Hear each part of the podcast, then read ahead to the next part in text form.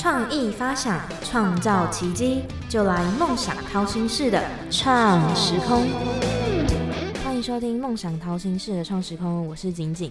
今天呢，景景邀请的来宾他非常特别，应该有很多听众都跟景景一样，算是所谓的北漂青年，也会在很累的瞬间，或者是很想家的瞬间，突然很想念，不管是外婆、奶奶还是妈妈煮的某道料理。然后会觉得吃上一口，好像又可以充满能量，继续在台北打拼努力。所以，我们今天特别邀请到他奶奶的牛肉面创办人刘婷文。创办人会接触到料理，是因为浓厚的情感，就是想要回忆家乡味，然后用下厨跟奶奶产生更多的连结。所以，我们先请创办人跟听众朋友打声招呼。Hello，大家好，我是他奶奶的孙女婷文。哦，这个介绍词 一开始就让听众朋友留下强烈的印象，印象深刻哦。那我们节目有两个固定的提问，第一个就是你觉得自己像哪一道料理或者是水果？嗯，料理哦，哇，真的有点难哎，可能会是像是水饺吧？水饺，对，为什么？就外表看起来很没什么。没什么，对，然后其实满肚子的东西，想讲坏水没有啦，水饺看起来就很嗯很无害吧。可是就是我的想法是很多的人，然后也蛮跳痛。其实水饺可能大家会觉得有点 boring，就是里面差不多就是那样，对。可是其实我在我吃到水饺，它有数十种馅料，嗯，就不一样。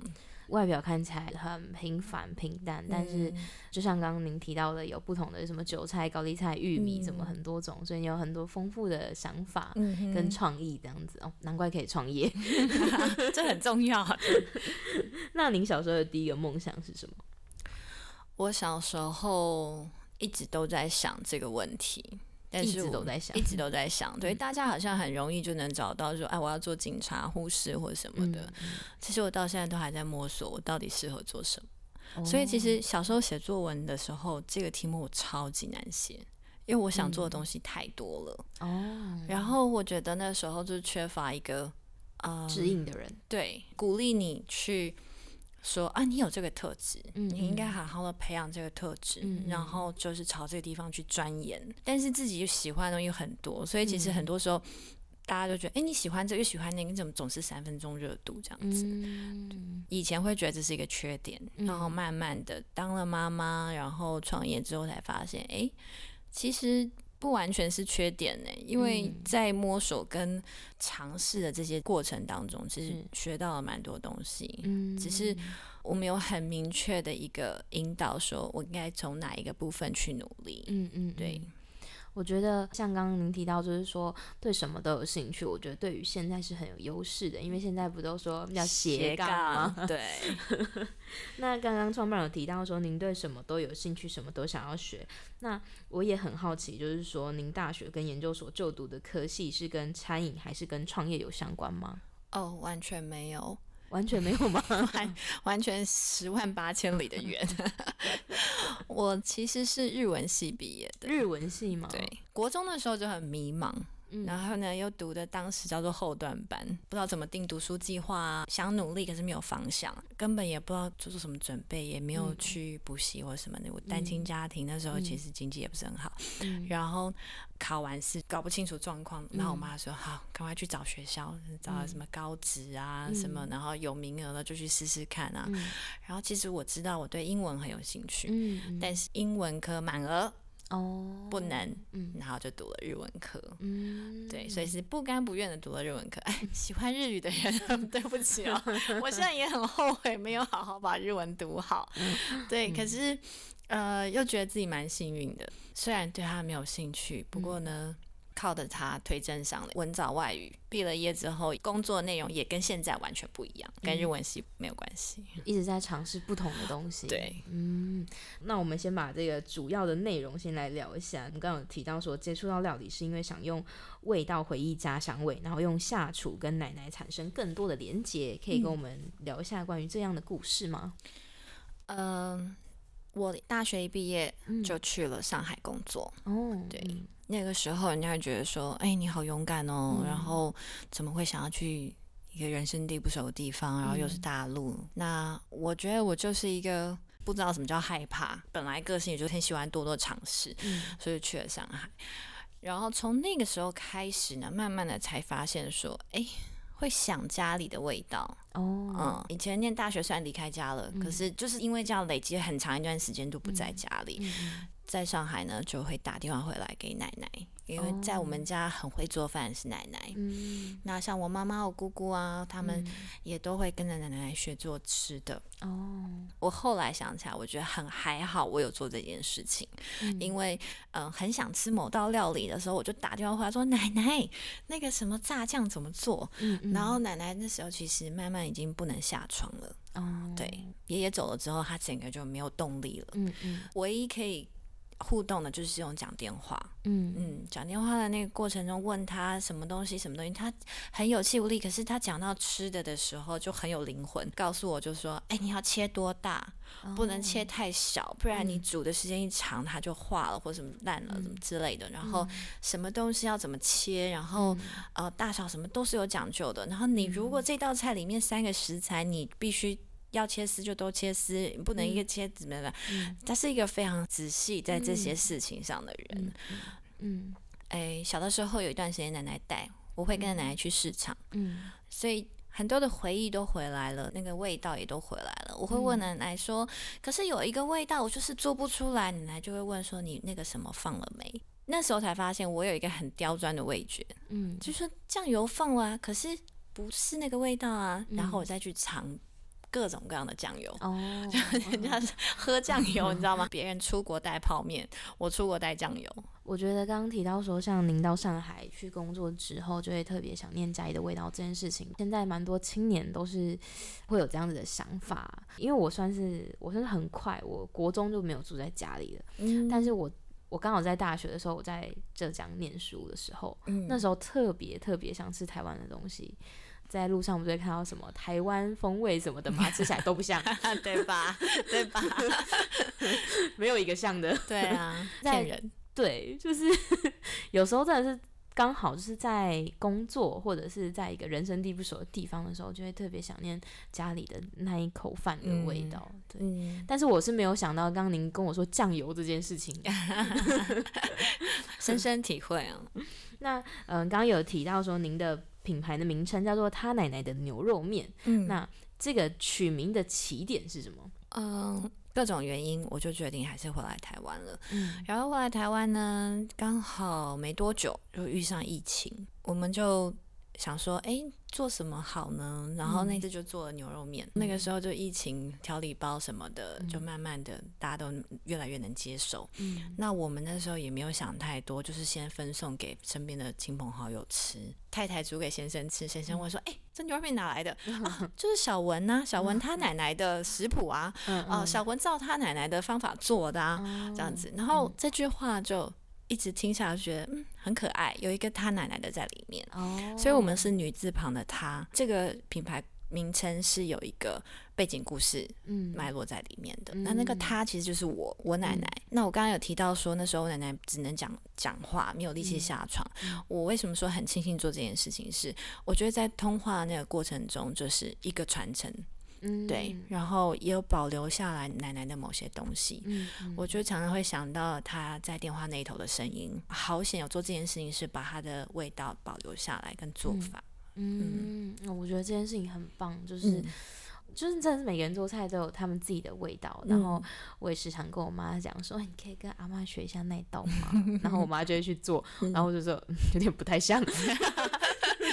我我相信，我相信。对，那。刚刚有提到牛肉面，那可以跟听众朋友再多介绍一下关于这个他奶奶牛的牛肉面吗？嗯，我会说它是一个传承又兼容创新的一个口味。嗯，对，因为呃，我们的牛肉面一开始呢只有红烧，嗯，因为奶奶那时候传下来是只有红烧的牛肉面版本，嗯。我们是走眷村风味的，里面加了一些豆瓣酱做基底。嗯，那豆瓣酱是微辣，所以其实有点蛮开胃的。嗯嗯，还有牛油的香。嗯，加上豆子它会回甘。嗯嗯，所以其实那个豆子我们利用的很充分，嗯嗯，所以汤头是很浓郁的，嗯嗯嗯。后来呢，又因为我自己也有小孩，那我周遭的朋友妈妈们很多，那我就自己研发了清炖这个口味。嗯，我们用呃芹菜、西洋芹、苹果、水梨，还有一些香料，天然的这种，比如说像草果啊这种香料，呃，去做一个。搭配，嗯，所以汤头是非常清甜的，嗯，用蔬果去熬出来的汤头，嗯，看上去很浓郁，但是喝起来很清爽。哦，我自己还蛮骄傲这个清炖的这个口味。我奶奶很爱煮汤，嗯，我们其实家里永远都是三菜一汤，嗯，或者四菜一汤。那每天一定会有个什么蛤蜊汤啊、排骨汤啊，所以我用奶奶熬汤的那种。心情情怀 没有那么高级啦，反正就是我认为那个汤在家常里面很必备的一个角色，来做清炖这道料理，清炖牛肉面这个口味。嗯，一开始我们做调理包嘛，然后还是蛮土法炼钢的，自己的厨房啊，就这样子。那时候也都不懂，可是我是一个边做边学的人，嗯，对，所以那时候确定。他奶奶这个品牌，我就去注册商标了。然后有些人会跟我说：“你这么早注册干嘛？”或者是很多东西的那个包装、贴纸设计等等，就都开始早早就有一些规划，然后一步一步的做，也不是一次到位，因为也没有那个钱。对，其实自己创业最困难的就是这个资金的部分。嗯，那。后来我们就想说，哎，做调理包做了一定的成绩，那我们就需要更有规模的一个厨房，所以我们就开始在家周边去找，然后结果找到一间可以开咖啡厅一样的一个餐厅，然后厨房很大。那我先生就提议说，那不然我们连内用都一起做起来吧。然后我跟我先生都不是餐饮出身的哦，然后呢自己心很大的把内用也做起来了。嗯。可做了一年之后呢，我觉得实在实在是由衷的敬佩做餐饮业的 这些老板们。对，因为像我们不是连锁餐饮体系，然后我们只能靠自己，这其实很辛苦哎。因为今天一个人来，然后你好不容易培训他完了一个礼拜，他说要走了，然后可能你也又过了三个礼拜找不到人。那做了一年之后呢，我的。脊椎也坏了，对，就是脊椎两三节滑脱，然后我就决定我要把内用收起来，所以我还是回到做冷冻包。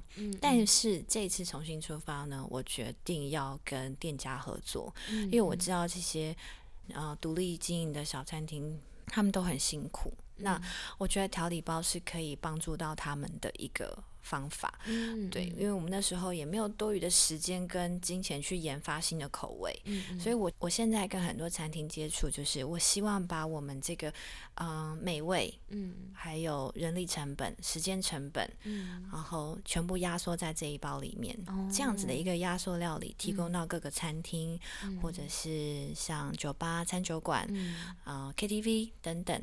都可以利用我们的这个半成品呢，快速的出餐。嗯，即便你今天员工突然来个不开心，嗯，走了，明天来的新的工读生，他一样也可以用同样的 SOP 出餐，一样的味道。嗯，对，我们自己戏称它叫做压缩料理。其实我觉得蛮可爱的。对，我觉得刚刚您提到说，就是这个料理包的部分，过往。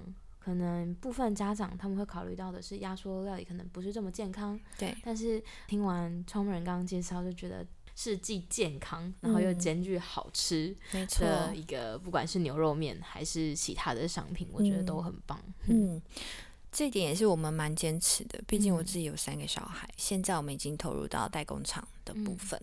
那所以严选代工厂的时候，我真的是跑遍全台湾啊。哦，对，因为。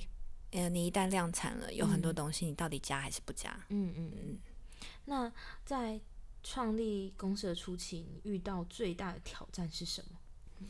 我觉得创办初期对我来说最大的困难要克服的是时间跟体力。时间跟体力。对，因为那时候我刚生完老三不久，哦，对，嗯。另外一部分就是 know how 的部分，创业的 know how，并不是产品本身的 know how，因为完全没有创过业。我相信非常多的创业家都跟我一样，一开始我根本不知道什么叫创业，我只知道我有商品，我有东西，可是它还没量产之前，这叫做自己吃的，到给别人吃，到给不认识的人吃，对。这个过程，你再怎么去把它。做的好像很有经营模式，嗯，然后商业模式等等这些完全没有经验的情况下，你要一边做一边学，然后最大的困难就是你到底有没有用对方法，嗯，你到底有没有请教对人，嗯我常常遇到一个问题，我就会一直去找要问谁，要问谁，要问谁，然后上网搜，然后或者是好不容易找到人了，可是其实有时候对别的企业主来说轻而易举。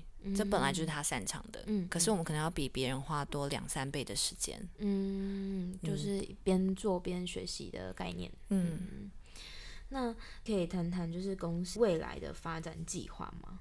嗯，我们现在主要呢就是。以餐厅业、旅宿业还有实体通路去发展。嗯，对，我们现在积极的在跟各个餐厅做合作。嗯，那未来呢，也希望可以有更多的代销通路。嗯，比如说像冷冻生鲜食品啊，各样的通路都欢迎。对，那我们主要还是会以跟餐酒馆、餐厅或者是旅宿业者来合作。嗯，我们在近期呢联名了一个品牌的商品，叫做日日好食控糖面。它的面条很特别，它是低碳水、高纤维、高蛋白。嗯，它的一份面条的蛋白质就等于一块鸡胸肉。嗯，对，所以其实对于健身族群、老人家。老人家需要更多的蛋白质来增加他的肌力，让他能够站得更稳。所以其实这个东西适合族群非常多。那想要吃淀粉，但是又怕胖的，也很适合。更重要的一个族群是需要控制血糖的。嗯，对，因为它的低碳水的这个特色，嗯，不用特别去转换。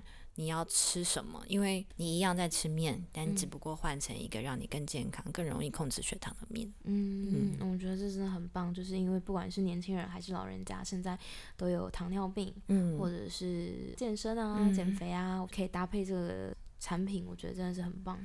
那创办人觉得他奶奶的牛肉面的产品跟其他品牌或者是其他台湾在做相关产业的，你们最大的特色跟优势是什么？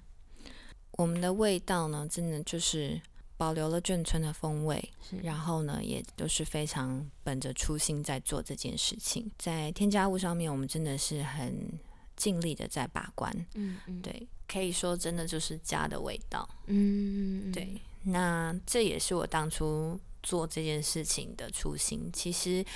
我奶奶算是很早一辈开始做团购的人，我现在回想起来是这样子，就那时候我妈妈还带着我骑摩托车，然后后面绑了一个那个保利龙盒子，然后里面放什么，你知道？什么？冷冻水饺？我奶奶自己包的，就跟我爷爷啊，我爷爷可能负责切菜，然后做馅儿，大家就一起在外面包，每天都在包几百颗、几千颗的水饺，然后我妈还载着我去送货，但是我。那时候其实奶奶一直很想要把它的味道能够传出去之外，能够为家里做点什么，然后也是对自己的一个肯定啊。所以其实我觉得去实现奶奶的一个想法，一个创业的心。对，也许他那时候不觉得他在创业，他只是贴补家用。嗯，对。可是我觉得现在我想要把它做得更好。然后我们除了牛肉面产品，我们的品相也蛮多元的。比如说像眷村食品里面，因为提到了炸酱面，嗯嗯，炸酱面这个是我们卖的非常好的一个品相，嗯，里面的料非常多。为什么我把它取名叫澎湃炸酱？就是因为它里面的料不是只有肉末。它还有呃胡萝卜、笋、笋丁、豆干丁、香菇丁、毛豆，所以它是一碗就是非常丰富又营养的一个料理。那我们很多妈妈族群、小孩族群都非常喜欢，所以其实选项非常多。还有像水饺类啊、酸辣汤啊，单独的牛肉汤也买得到。就是有些人可能想要做汤饺，或者说酸辣汤饺、牛肉汤饺也都可以。那未来我们还会开发不同口味的牛肉面，麻辣口味的牛肉面。嗯嗯嗯。我也会在我个人的一个 line 上面跟大家介绍我们的调理包可以怎么去做变化。嗯嗯，因为有很多的客人他会跟我分享，那我们就有一些交流，或在这个私域里面，那我们会提到说，哎，比如说清炖牛肉汤。它其实不是只有就是配面条，它可以配冬粉啊，然后也可以拿来煮成牛肉粥啊，等等这样子的变化，我们都会在里面做讨论分享。哦，那也是协助就是不怎么会料理的朋友们呢。对对对对，其实，在疫情之后，大家越来越能接受这个调理包的这种。形式这种新型餐桌，比如说我今天晚上我不知道吃什么，可是我把冷冻的狮子头退冰，我可能只要加一颗白菜，我就可以出餐了。嗯，对，就是越来越能够做一个又优雅又聪明的新时代 妇女，对不对？对对对，我可以很优雅出餐，我不用就是啊忙的从备料开始啊什么的。我觉得这样很棒哎，因为。像我住在台北，有时候回到家煮菜啊，就是花很多时间我真的是很晚才能开始吃，嗯，就是可以节省刚刚说的压缩，对，帮你压缩时间，快速出餐，对，快速出餐。那最后呢，有什么建议可以给就是想要做美食相关、厨艺相关的创业者一些建议？我觉得想创业的人终究就是会创业，嗯，对。那不管有没有成功，嗯，一旦走了这一里路呢，我觉得这过程都是收获啊，嗯，这算是鸡汤吗？但我觉得要与时俱进，嗯，以前的创业可能老一辈的人就会更勤勤恳恳啊，然后一步一脚印啊，然后不是说现在要偷吃补，而是说是更懂得去利用一些媒体，或者是更利用一些自媒体的这种。力量，力量，嗯，去杠杆、借力使力等等。其实我算不上什么创业家了，我觉得 我只是，嗯，对于自己在做的事情是很有热情的。然后很多人会跟我说不可行的时候，我会去找为什么不可行。嗯，那可行的方法有哪些？嗯，对我也是一个不太容易被劝退的人。可是我觉得这些东西真的是要看个人，嗯，对于风险评估也好，对于能力自身能力的评估也好，我觉得这些都是要很保持很灵敏的一个警觉度，嗯，对。但是我觉得，对于厨艺和美食有浓厚兴趣的人，除了在专业技术上面的培养，那我觉得这一块台湾很成熟，也有很多的机会去接触。但是我觉得可以多做一些积累的事情，比如说做一些品尝的笔记呀。那有些人是用影像，有些人是用 IG 去记录。对，那我觉得这些都好。就是你不管喜欢什么，今天我们讲的是美食，是味蕾，是记忆。那有些人可能是对服装，对不同的东西、科技，都要长期做一个积累性的动作。嗯嗯，让自己有脉络可循，不管是往后看还是参考，最后往前看。嗯，对我觉得积累这个动作很重要。嗯，像当时我跟奶奶通电话的时候所做的那些笔记，我觉得它就是一个。力量的积累，嗯，对，让我今天比较有底气做这件事情，嗯嗯。那在节目的最后呢，我们想请创办人跟听众朋友介绍一下，如果想要买相关的产品，可以透过什么样的方式？还有想要知道相关资讯，可以从 IG 之类的，我们请创办人跟听众朋友稍微说一下。好，我们目前呢是透过官网下单订购，嗯，那慢慢也打开了像 Seven 的卖货店，上面也可以看得到我们。如果想要在实体通路上吃得到我们呢，可以看下面的文字，因为有一些餐厅已经陆续跟我们合作了，所以可以在那些餐厅或酒吧吃得到。嗯，那也欢迎大家可以 follow 我们的 IG，可以看到我们的动态。更欢迎大家加入我们的 Line 私域群组里面。刚刚有介绍，我是一个蛮。Open mind 的人，所以呢，我的兴趣也很广。那在里面我们可以聊很多，不只是聊料理啊，也可以跟我聊你记忆中喜欢的味道是什么，或者是你今天吃什么。那我有每周的语音周报，之后也会介绍一些不同的创业故事在里面。OK，那如果有兴趣的听众朋友，都可以透过不管是刚刚提到的官方网站，还是呃透过 IG，那我们都会把相关的链接放在我们新闻下方，有兴趣的听众朋友都可以从那里点击进去哦。那很快，今天节目也到达尾声，我们感谢创办人来到我们节目中的分享，我是创时空的景景，那我们下次见喽，拜拜。谢谢。